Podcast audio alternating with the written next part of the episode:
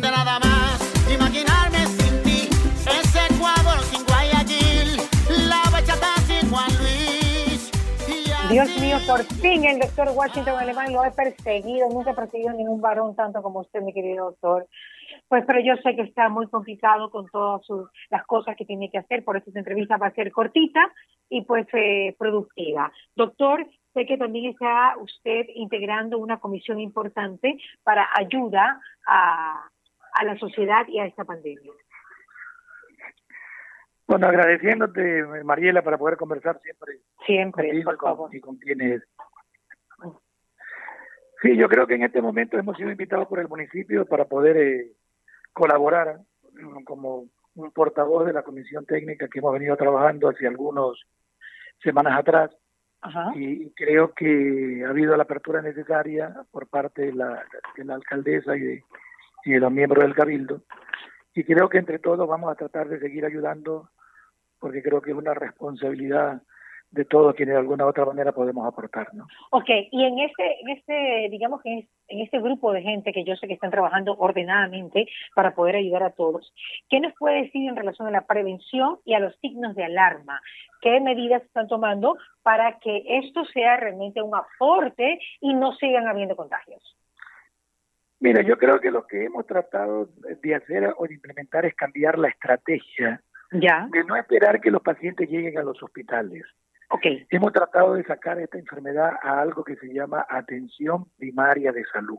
primaria, Eh, ok, Exactamente, es decir, Ajá. estamos tratando de implementar eh, unidades que sean especializadas en COVID y que estén cerca de la población.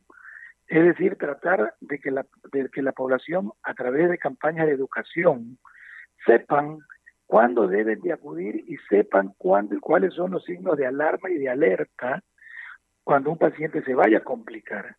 Entonces yo creo que en este momento conocemos un mejor, conocemos un poco mejor eh, esta enfermedad y sabemos que un paciente que pasa de los siete días, que está con fiebre, que está con dificultad al respirar, no debemos de esperar tenerlo tanto tiempo. Ese es el paciente que tenemos que llevarlo a estas unidades que van a estar periféricamente ubicadas en sitios estratégicos ¿Cuántas para poder hay, doctor?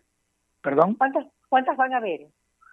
o sea en este momento eh, junto con el municipio eh, se están incorporando las clínicas privadas se está incorporando la red del de la del, de Redima que es la parte del arzobispado el Ministerio de Salud también con sus unidades. O sea la idea es tratar de crear la mayor cantidad posible de unidades. Por ahora el municipio ya va a abrir dos unidades una que está ubicada en el Cisne 2 Ok. y otra que está ubicada en el Puerto Lisa, donde van a existir unidades que van a tener oxígeno, que van a haber médicos que tienen mucha experticia, que lo hemos capacitado para poder sospechar y ayudar a los pacientes antes de que se compliquen. Ok. Yo creo que esto lo estamos haciendo en las dos últimas semanas y hemos podido disminuir un poco la mortalidad de- Ya, muchos pacientes. ¿no? ¿Y ma- el universo de, de pacientes a los que se hacen atendido, doctor, mediante esta nueva estrategia? Mira, en este momento por telemedicina, debido al colapso que ha habido en la ciudad, hemos atendido en, las casas, ¿no? Personalmente hemos atendido en, en casas con oxígeno, con, con medicamento intravenoso, es decir, como, como una medicina de guerra, ¿no? Ajá. Y así como queda el sinsabor de pacientes cuando fallecen, yo creo que nos queda también la alegría de haber podido salvar mucha gente manejándolo de esta manera, tratando de pedirle a, a, a Dios que nos ayude a no equivocarnos, Sí, claro. pero creemos que hemos Pero más o menos. ¿cuál es el universo con esta nueva estrategia que me parece fantástica de medicina primaria por los signos que ya se están presentando? Lo que pasa es que estamos, estamos, estamos trabajando con lo que se llaman los médicos con brigadas médicas. Ya. Es decir, el médico está yendo casa por casa, barrio por barrio, tratando de educar algo que se llama promoción y prevención de la salud. Tratando lo que alguna vez conversábamos contigo, que las personas a veces no conocen lo que es aislamiento, Ya. porque nosotros hablamos de distanciamiento social, pero cuando tú le preguntas a las personas qué cosa es el distanciamiento social, a veces no todos lo, lo comprenden, no todos lo entienden. ¿no? Entonces el médico del barrio es el que está yendo a la comunidad, está yendo eh, tocando las puertas, es el que está conversando con la gente y está tratando de ver si hay algún paciente enfermo. Ya. y le está diciendo a la persona, si usted tiene una persona enferma, llévelo al centro de salud especializado en COVID, que va a quedar en tal parte. Es decir, la gente tiene miedo de ir a los hospitales. Claro. Porque creen que se va a morir. Así es. Imagínate que lo que me dijo la última vez que me dijo, yo prefiero que se muera en mi casa para poder saber a dónde lo voy a enterrar.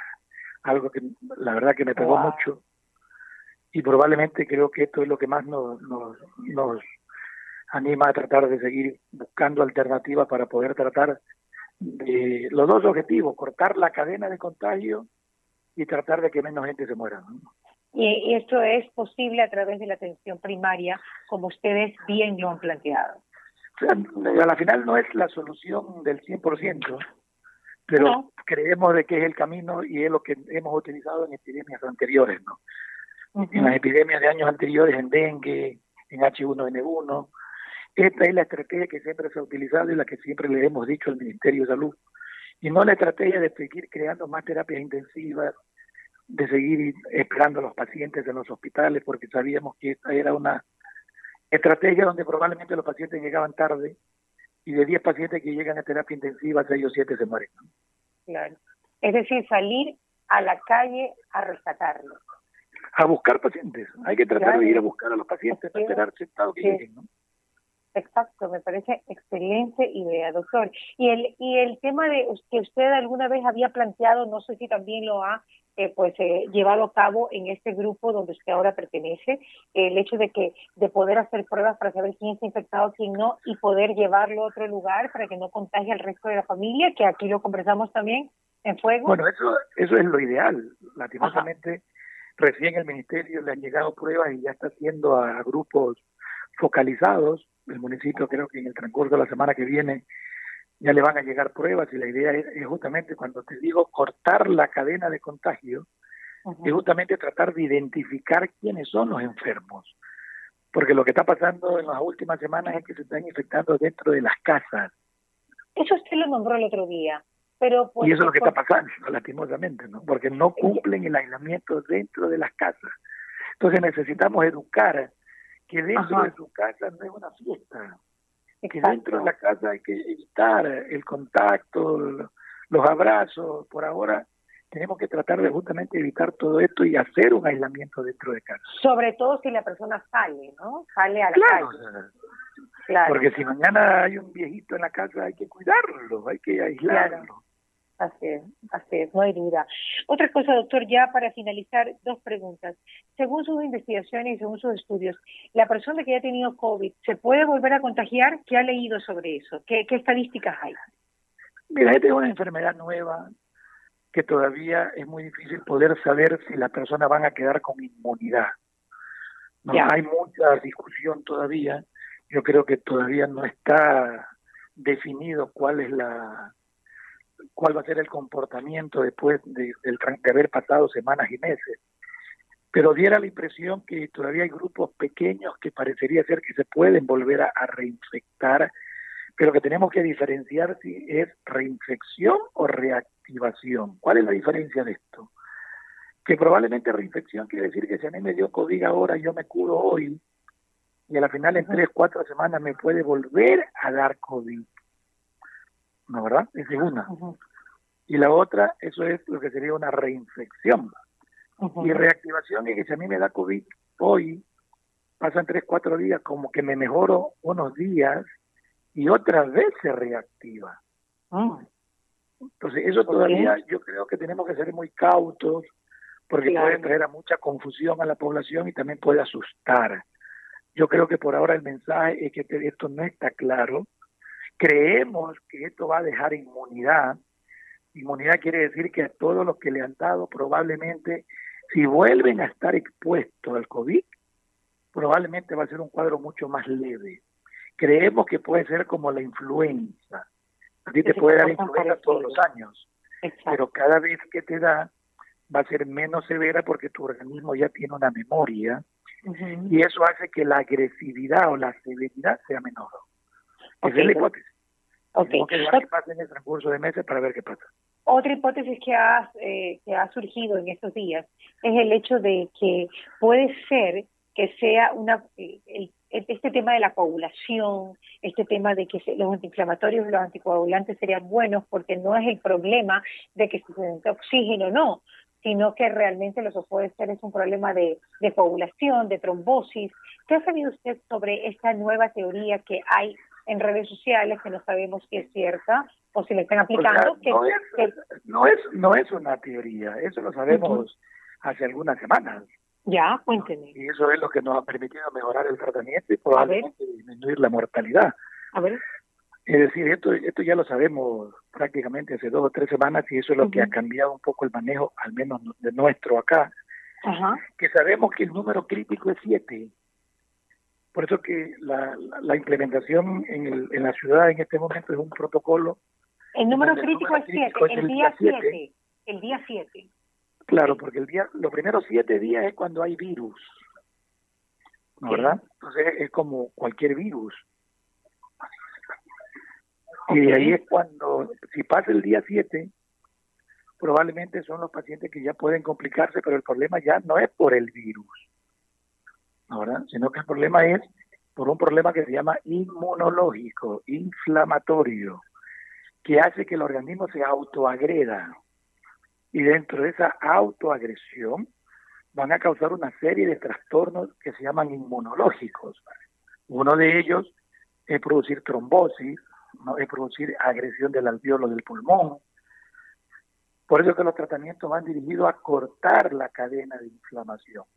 Discúlpame que son cosas médicas que al final uno busca palabras sencillas para poderlas entender, pero en este momento yo creo que lo tenemos muy claro los médicos bajo ese aspecto.